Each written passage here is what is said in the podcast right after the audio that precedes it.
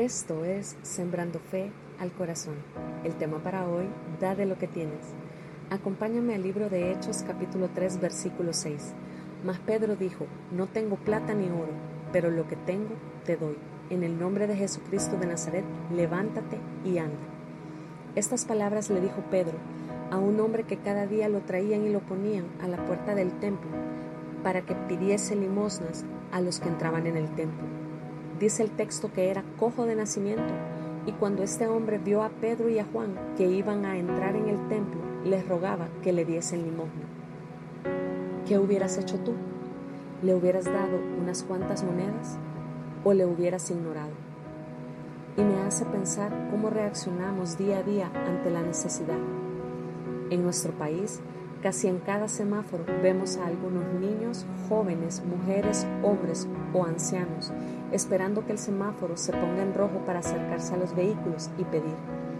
Otros usan una excusa como limpiar los vidrios u otras cosas más para poder obtener unas pocas monedas. ¿Y cuántas veces cuando ya estamos por llegar y los vemos movilizándose por ahí, comenzamos a subir las ventanas y a la distancia empezamos a decirles con el dedo que no, para que no se acerquen. ¿Te suena? ¿Lo has hecho? ¿O más de alguna vez le diste, pero de mala gana? ¿O tal vez simplemente los ignoraste?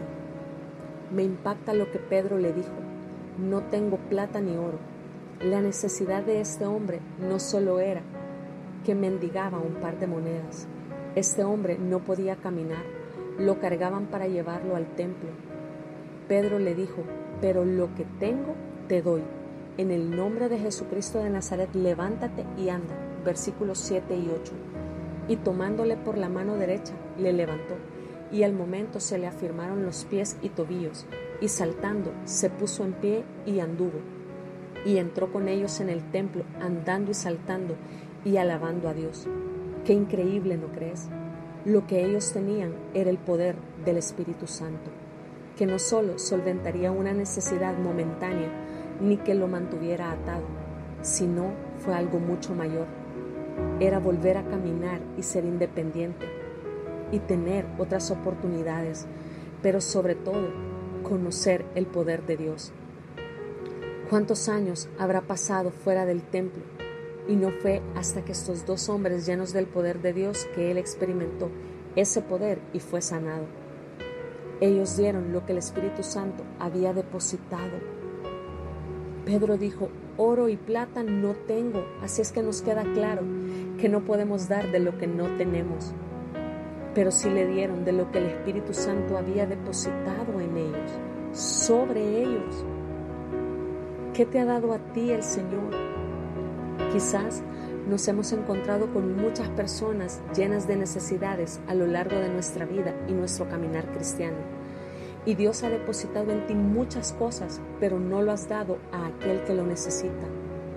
Una palabra para llevar salvación, una oración para el que está oprimido, tiempo para el que está perdido, perdón para el que te ha ofendido, sembrar en el necesitado junto con una palabra de vida, su misericordia, su amor y más como su poder y unción.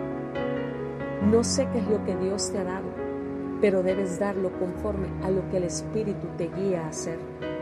Pareciera que el mendigo solo necesitaba suplir monetariamente, acostumbrado a que desde su nacimiento tenía esa condición física, pero lo que Dios le dio fue mayor a través de sus siervos. No necesariamente Dios te guiará a sembrar monetariamente sino a hacer conforme a su plan y su propósito para esa persona a quien le des.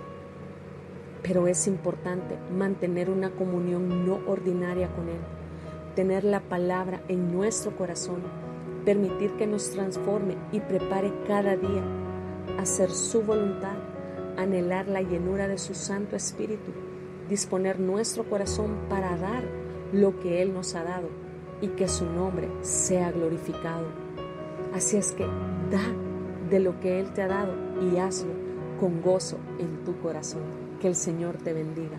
Esto ha sido Sembrando Fe al Corazón.